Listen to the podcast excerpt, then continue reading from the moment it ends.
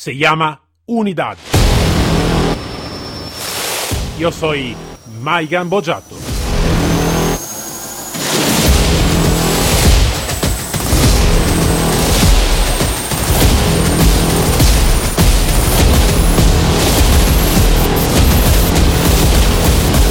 Unidad K9.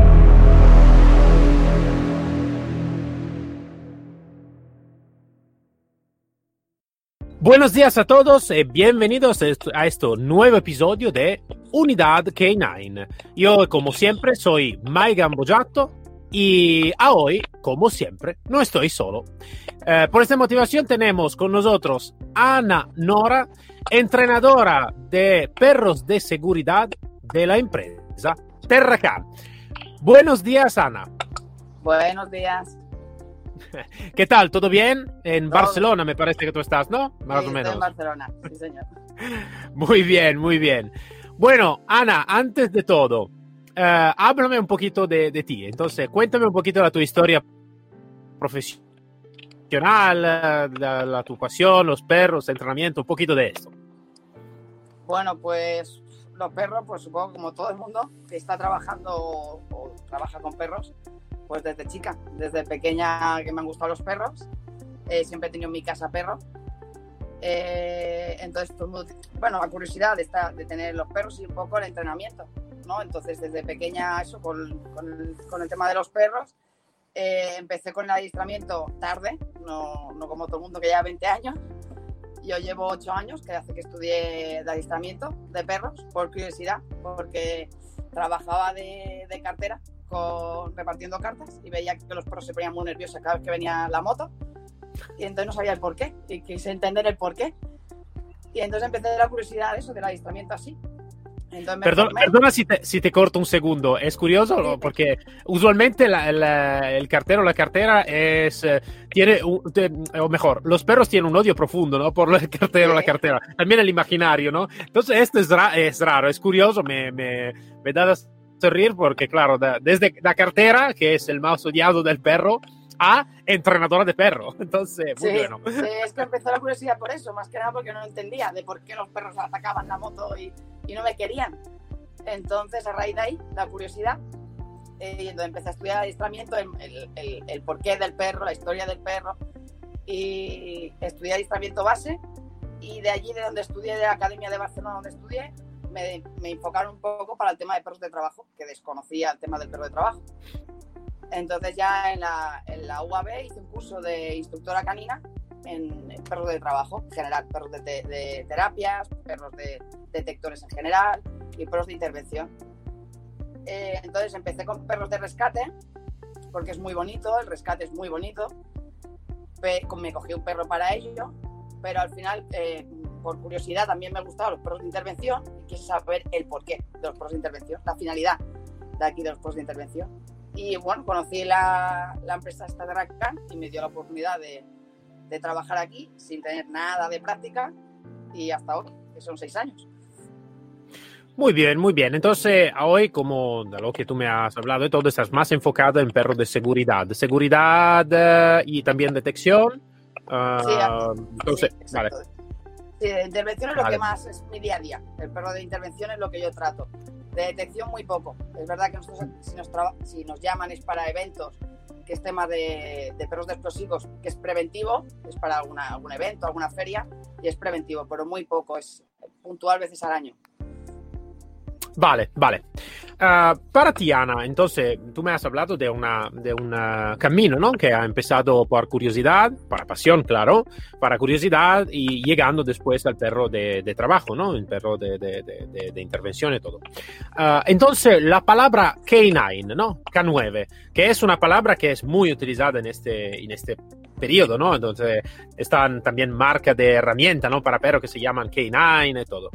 Uh, pero aparte el, significado real ¿no? de la letra y del número, uh, para ti, si tú miras la palabra K9, ¿qué significa para ti? En tu interior, en tu corazón, en tu mente, ¿no? Si tú miras esta palabra, dice, esto para mí es algo más, ¿no? ¿Qué es esto, esto algo más para ti? Para mí la, la palabra K9 es un perro de trabajo. de la modalidad que sea, pero es un perro de trabajo. Si yo veo en algún sitio K9 o en algún rótulo o en algún evento, a algún seminario, son perros de trabajo. Para mí son perros de trabajo. Esta, esta es una cosa que voy a preguntar un poquito a todos porque, uh, como tú sabes, este, este podcast está por, uh, no solo para las personas que van a trabajar realmente, ¿no? En, en, en el campo, como tú, como otros profesionales, pero también por personas que no conocen nada de, del perro de trabajo y que a veces miran, ¿no? La palabra canine y eh, no sabes mucho lo que es el K9, parece como dicho, no, un arnés o algo de así, ¿no? A veces. Entonces, eh, uso para crear un poquito de cultura también en personas que conozco muy poco de esto, ¿no? Vale. Eh, Ana, si tú, um, ahora pensando un poquito en la tu carrera profesional y todo, uh, ¿qué piensas? ¿Cuáles son uh, tus mejores resultados que tú has tenido en tu carrera? Los mejores resultados, yo creo que el, el haber aprendido realmente la finalidad de lo que es un perro de trabajo. Y el que aunque sea un perro de trabajo sigue siendo un perro. Tiene sus necesidades como un perro normal.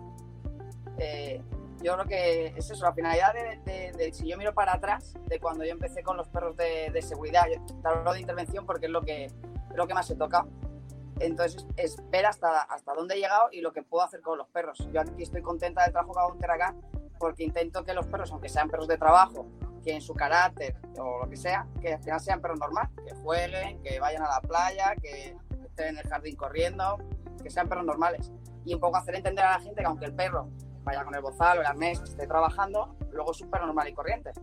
No es un perro malo ni un perro loco, que es la fama que tiene aquí el perro de, de intervención, ¿no? Que, ¿no? que no está equilibrado ni puede ser normal. Nosotros, por ejemplo, hay muchos perros, cuando los hemos tenido que jubilar, que hay personas particulares que han hecho esa adopción de, de perros se las han llevado a su casa, han sido perros normales, se han desconectado y se han jubilado en las casas de, de particulares. Son, son, perros normales. Eso es la, digamos que yo estoy contenta y estoy orgullosa de que al final te das cuenta de que son perros normales, aunque hagan su trabajo. Sí, sí, estoy, estoy de acuerdo, claro. Eh, eh, para mí, en realidad, cuando un perro está bien entrenado, bien uh, equilibrado, también eh, en realidad un perro que va a trabajar, en realidad yo digo siempre ¿no? que en realidad eh, la nuestra colaboración con, con, estos animales es de millones de años y, eh, y por finalidad, por trabajo, por, por, colaboración de verdad. ¿no? Entonces, no está, está, está, la hemos creado también por este, entonces sí que le damos también lo que quieres, ¿no? de trabajar con nosotros. ¿no? Entonces, sí que puede ser sí que bien equilibrado. ¿no? Eh, aparte de, de, de, del, del, éxito que tú has tenido, ¿no? los resultados y todos, como hablando también con otro profesional me ha dicho eh, aquí eh, por este nosotros tenemos una enfermedad, ¿no? De, de, la pasión de los perros, ¿no? Me dices, por broma. Y claro, pero también en esto, en la pasión y todo, a veces van a ocurrir calamidades, van a ocurrir eh, problemas, van a ocurrir algo de, de complicado, ¿no? En, en, toda la tipología de carrera y también, claro, en la nuestra, en la nuestra profesión de los K9.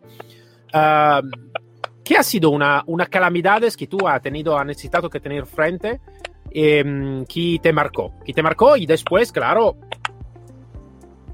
ha, pasado esta calamidad y después ha tenido éxito, ¿no? Entonces, ¿qué te marcó como calamidad, si queremos decir de esta manera, manera en la tu profesión de, que, de entrenadora de K9?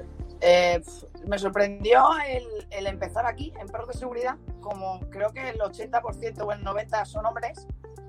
Entonces, que una mujer les diga cómo tiene que llevar un perro o cómo tiene que ir a plantear un servicio, te hablo a los vigilantes, que es a donde yo me destino.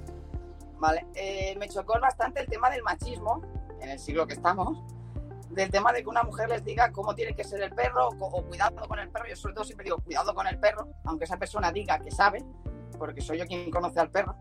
Entonces es verdad que al principio cuando empecé aquí en Terracán me encontraba eh, con los, los, servicios que íbamos conforme que no, no, entendía cómo una mujer podía decirles el tema de cómo llevar un perro o cómo era ese perro. Eh, y entonces me sorprendió bastante decir, ostras, si yo te estoy llevando al perro y yo lo estoy cuidando, no es que sea mío, es de la empresa, pero como si lo fuera. Y, y, no te hacían caso. Entonces luego habían los problemas de que el perro pues desmarcaba, etcétera, etcétera, etcétera. Y tenía que venir yo, evidentemente, a decirle, no, ¿qué te he dicho? Entonces me sorprendió bastante eso. Es verdad que con el tiempo y con los años que llevo aquí en la empresa, pues al final los vigilantes me conocen o, o saben la manera que tengo de trabajar y que si yo digo las cosas no es por ofender ni mucho menos. Eh, lo digo para avisar, porque claro, asusta. Al final que un perro te, te suelte la boca, asusta.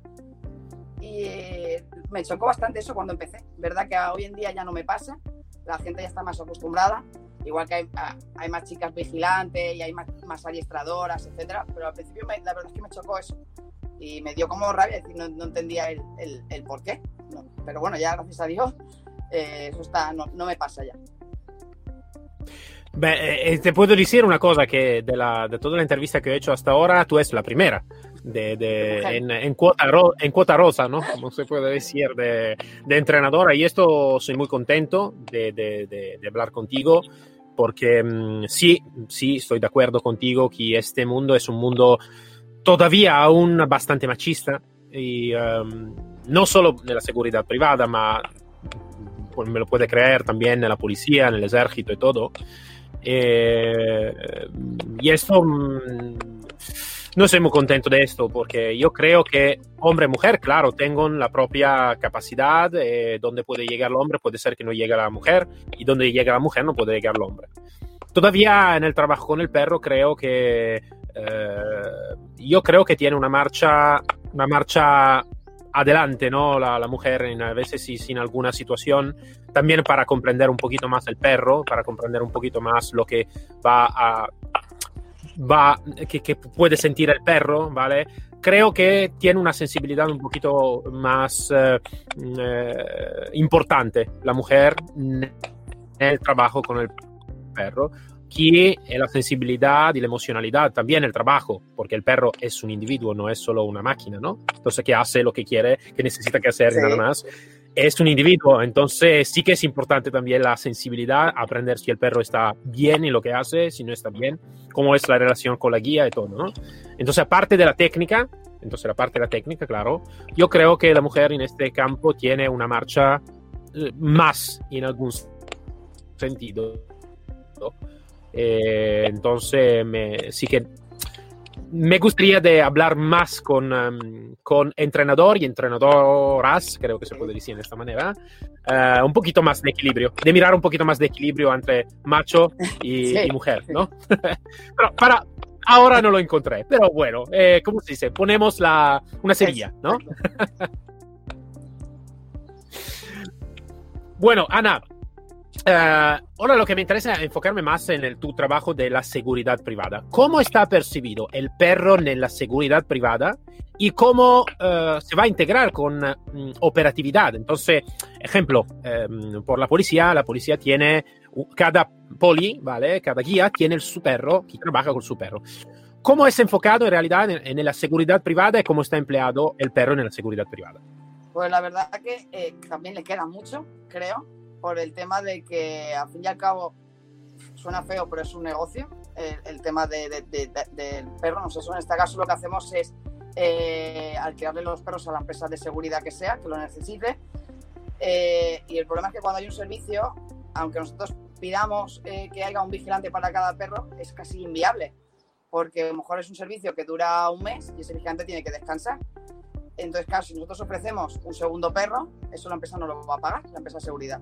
Entonces lo que, lo que conlleva es pues, realizar una presentación a un segundo guía y, que el guía se adapte al, mismo perro. Entonces nosotros tenemos perros que a lo mejor en un, en, un, mes lo han podido tocar dos o tres guías por el tema de descanso, etc. Entonces no pueden ser perros con, un, con, una energía brutal o con un alto temperamento de agresividad, porque al final tampoco los guías eh, es que tengan una noción, no son adiestradores ni mucho menos. Entonces ellos tienen un curso que está homologado, ¿vale? Eh, mejor o peor, vamos a, decir, vamos a dejarlo así. ¿Verdad que hay vigilantes que se implican y se preocupan y te preguntan? Hoy en día la, hay bastantes, antes había menos, que les daba un poco igual. Eh, entonces nuestro trabajo, digamos, en Terracan es un poco decir, bueno, eh, enfocarle cómo es un servicio y cómo debería ser. Porque, por ejemplo, Terracan no puede tener 20 perros eh, en stock para cada vigilante, porque eso vale dinero y la empresa de seguridad no te lo paga. Entonces, nosotros lo único que podemos hacer, bueno, pues si me haces un cambio de guía, yo te hago una presentación de ese perro para que tú no tengas el problema de manipularlo. Eh, creo que, que, es el mayor problema que, que hay en tema de, de, perros de seguridad, de, de, que hay mucho movimiento. Yo, por ejemplo, los perros que tenemos ahora, que el más mayor, por ejemplo, que tiene 8 años, que lleva 8 años trabajando, habrá pasado a lo mejor por 20, 30 manos ese perro. Entonces, claro, si es un pastor alemán, para mí es como más fácil. Pastor alemán admite muy bien el cambio de manos, depende del pastor alemán también. Pero, por ejemplo, el Malinois le cuesta mucho. El Malinois depende de qué Malinois mm, ya te mira raro, conforme ya me toca con este y, y parece que lee muy bien a los vigilantes. Entonces, Malinois, por ejemplo, nosotros lo utilizamos para X servicios puntuales. Intentamos que sí que sea para un mismo guía, porque si no tenemos problemas de que el perro al final pues se cansa de, de a lo mejor de un mal tirón o, o de un sitch cuando no toca un sitch, etcétera, etcétera. Entonces yo creo que es el problema que aún queda. Aparte es que tampoco las empresas de seguridad valoran realmente lo fácil que es tener un perro de seguridad con, un, binomio. Porque, por ejemplo, en una manifestación o en un evento que tú quieres despejar, eh, o, no sé, despejar o disuasorio, eh, es más efectivo a la vista un perro, o sea, un vigilante con un perro, un binomio, que no cuatro vigilantes. Hay, empresas que sí que lo valoran, aparte es que es más económico un perro con vigilante, y hay otras empresas que, que, que, no, que dicen, no, no, es que da mala imagen. Ah, pero que entonces, ¿qué quieres tú en el servicio? Que no te entren a robar, que sí te entren. Claro, entonces, pues, yo creo que aún queda mucho aquí en, en, en, España para realmente valorar lo que es un perro de trabajo, porque un perro bien enseñado no hace falta que lo vayas tirando a la gente ni mucho menos. Si el perro al final es, es la imagen que da el vigilante con el perro y ya con eso ya es disuasorio. No hace falta que el perro vaya soltando bozalazos, no es necesario, es la imagen. Entonces yo creo que aún queda mucho. Hay empresas que sí lo valoran, pero hay otras que no, que aún les queda mucho por, por, por valorar. Yo te digo una cosa, Ana, así que quiero de, de, saber si tú estás de acuerdo o no de acuerdo. Yo creo que uh, la cultura de, del trabajo con el perro necesita que crecer mucho. Um, yo te lo digo muy sinceramente, no estoy muy de acuerdo con uh, el, el, perro que va a tener muchas manos de trabajo. Creo que el perro necesita que crear el binomio con la, con la guía. Ma te digo per, per, per, mia esperienza, donde yo tenevo, cuando tenevo uno, l'ultimo perro che ho tenido de antiexplosivo, conmigo estaba, habíamos creado este binomio perfecto y estaba un trabajo espectacular. Después eh, yo me, me soy ido de la, de la, policía después de 10 años y, mm, eh, pasó en otra, en otra mano, de una guía experta, cuidado, no estaba una guía que dice una guía, no, no, estaba una guía muy experta pero al final no trabajé. El perro no, no, no ha, trabajado, ha trabajado muy mal y eh, fue reformado. Eh, entonces, para mí es importante de crear, ¿no? No, no, por nada se llama unidad, ¿no? Entonces, unidad de dos individuos, ¿no? El perro y el hombre. Pero aparte de eso, yo creo que nosotros eh, tenemos una responsabilidad una responsabilidad y también que tú estás aquí, también tú tienes una responsabilidad, ¿no? De uh, crear esta cultura, de, de, de, ponerte como faro, ¿vale? Y decir, vale, pero eso se puede hacer también de una manera diferente. Y también, como tú has dicho muy claramente, yo leí un, un libro también cuando estaba en Italia, donde en un estudio de operatividad de todo, estaban hablando de cuánto, ejemplo, un hombre puede tener frente a un otro hombre a veces. Un hombre con un perro puede tener frente a cinco hombres o a cinco personas o lo que sea. ¿Por qué? Porque, como dices tú, es disuasorio, disuasorio y también a nivel operativo una persona va a pensar un poquito más de hacer ¿no? algo con un perro bien entrenado que está, está bien visible que está entrenado. ¿no? Entonces, yo lo que me gustaría, el, mi logro, ¿no? de crear también este tipo de cultura y de tener personas que, profesionales como tú y todo que se pongan como, ¿no? como, como palabra ¿no? a decir sí, pero mira, en la seguridad sí que podemos desarrollarla un poquito mejor también en la seguridad privada, ¿no? Donde se necesita también con negocio, porque lo comprendo bien, es un negocio, como todo, si en realidad también la policía es un negocio. ¿eh? entonces, pero, pero siempre se puede hacer un negocio con, un, con una eh, ética de, de, trabajo correcta, haciendo también un buen negocio. Esto es lo que creo, no sé lo que tú piensas. ¿eh? Dime sí, tú sí, lo que... No, no, es que estoy de acuerdo, es que eso como depende un poco de, de con, eh, a lo mejor como el cliente o con la empresa de seguridad que topes, hay empresas de seguridad que se lo haces entender de que es más viable que un guía lleve siempre el mismo perro, porque al final crea un binomio y es muy bonito de ver. Nosotros, por ejemplo, en un servicio, en un servicio que teníamos, ¿vale? Eh, el guía está un año y pico con el perro. Ahora el servicio se perdió y el perro ahora mismo está sin guía, pero un año y pico con el, con el guía. Entonces ves que ese perro iba a muerte con el guía y no le cambias de guía porque no quería el perro. Es que ya te decía el perro que no. Y, el guía ha venido a ver al perro a las instalaciones porque lo echa de menos, etcétera, etcétera. Pero es que no hay color. Cuando un guía tiene un mismo perro, ese perro ya va mucho más centrado porque al final atiende a las mismas normas, a las mismas órdenes y la manera de moverse el, el- el- el guía, el perro ya lo sabe. Si el, vigi- el- el vigilante, digamos que y ya empieza a, a estar atento porque viene alguien, algún ruido, alguien chilla o lo que sea, el perro ya está atento, ya conoce a su guía. Entonces, claro, a las empresas de seguridad haces entender de que no hay color, de que un perro para un mismo guía, sí, vale un dinero, pero hay una tranquilidad. Yo puedo ir a un servicio y yo reclamo al guía con su perro y voy tranquila. Yo sé que no va a pasar nada porque conoce al perro, no me tengo que preocupar ni ir detrás. Es mucho más viable.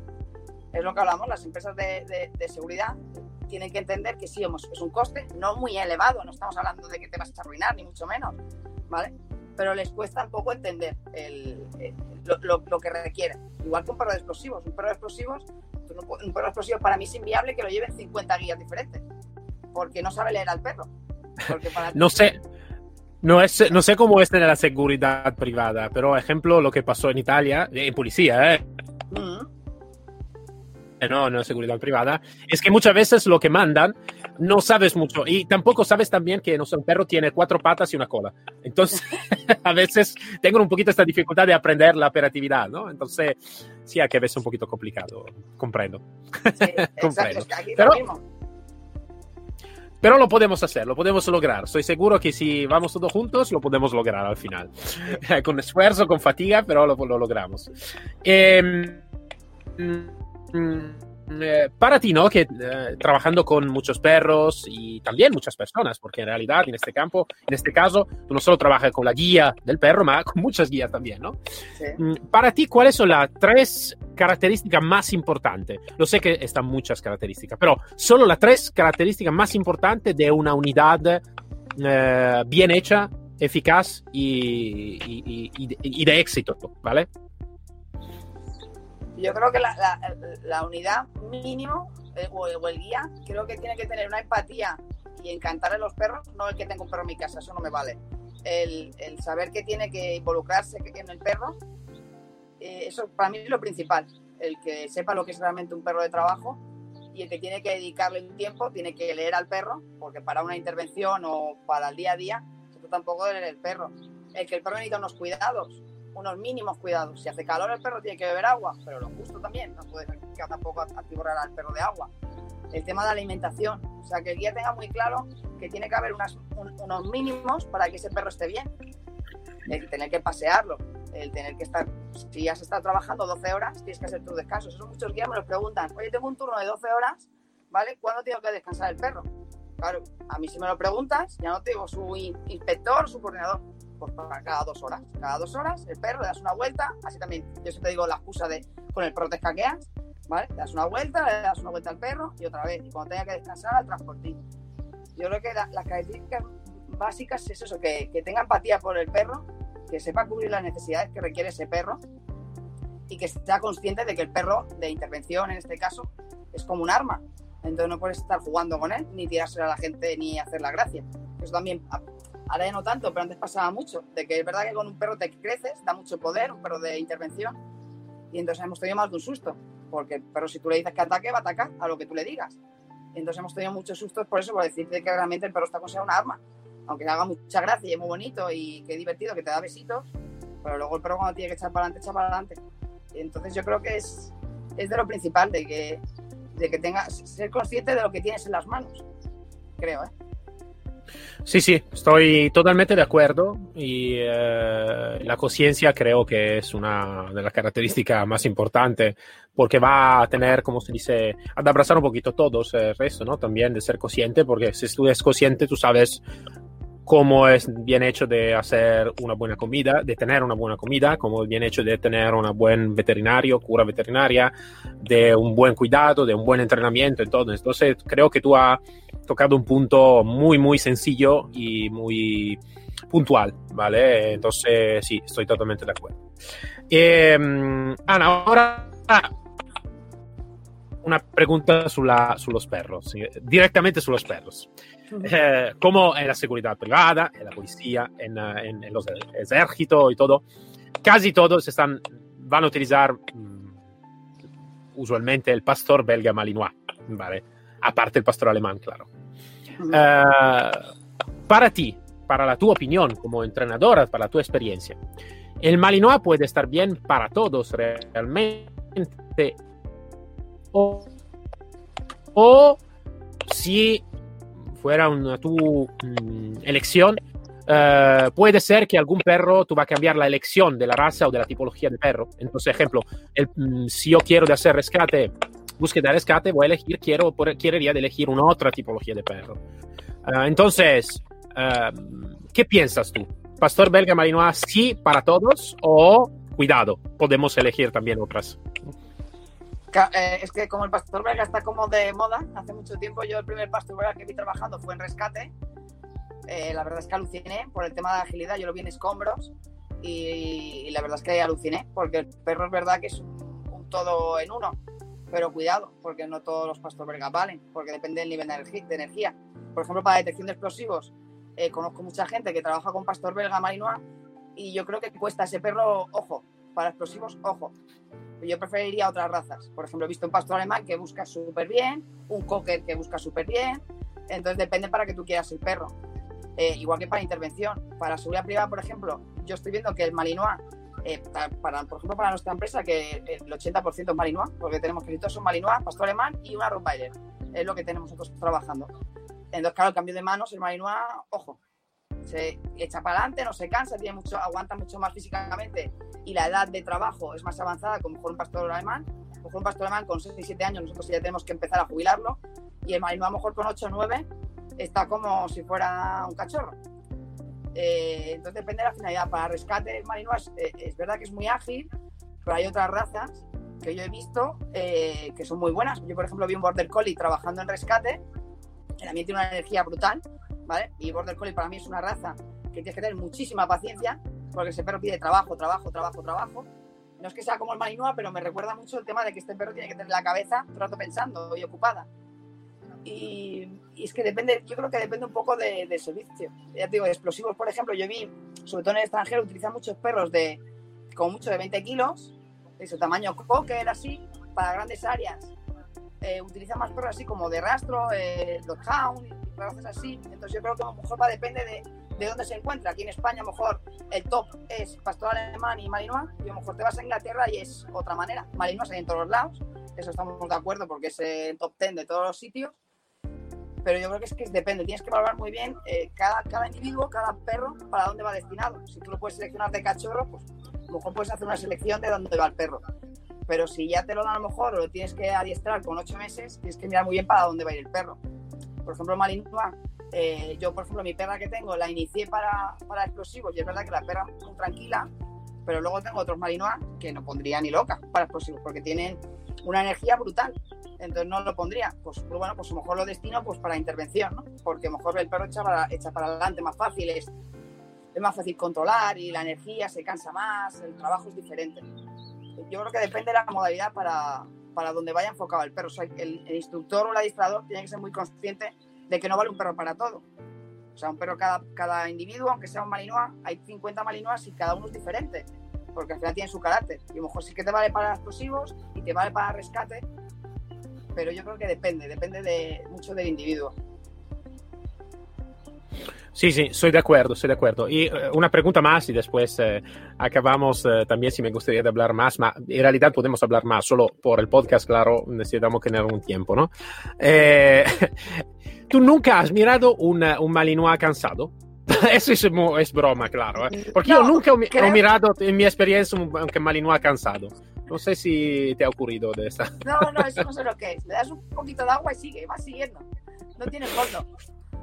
Sí, sí, esto, esto, es, esto es la mi, misma experiencia. Trabajando con muchos perros, también cuando trabajé en, en el Estados Unidos, trabajaba en Florida, aquí hace mucho calor. Eh, de verano es, es imposible de trabajar. Todavía el perro nunca se puede matar, pero no se va a cansar. A, sí, no, no, se cansa, no se cansa. Bueno, aparte de esto, Ana, muchas gracias para la, tu presencia y para lo que tú nos has dicho. Ha, ha tenido un punto de vista muy interesante en la seguridad privada y uh, yo creo, a veces hablo más con policía, um, Fuerza Armada y todo. Uh, todavía creo que estamos en el mismo, en el mismo sentido, ¿no? De crear seguridad, prevención y todo. Entonces sí que la seguridad privada creo que necesita que acostumbrarse más en general a un servicio más profesional, no por los entrenadores, porque vosotros estáis profesional, ma como empresa, como cambiar un poquito el chip de la, del ambiente Exacto. y aprender que los, los K9, uh, y espero que muchos gerentes de empresas de seguridad pueden escucharnos en este, en este podcast, que van a pensar un poquito más a lo que es realmente el K9 y la potencialidad Exacto. de los K9, que es muy, mucho más fuerte de lo que pueden pensar. Entonces, esto es un mensaje que mm, creo que ha sido muy bueno y tú has contado a nosotros, Ana. Entonces lo agradeces con mucho. Y eh, por el resto, Ana, muchas gracias de la, tu presencia y seguro que vamos a hablar más adelante. Hasta luego, Ana. Hasta luego. Para todos nos encontramos el próximo episodio de Unidad K9 con un otro profesional y una otra historia. Hasta luego a todos.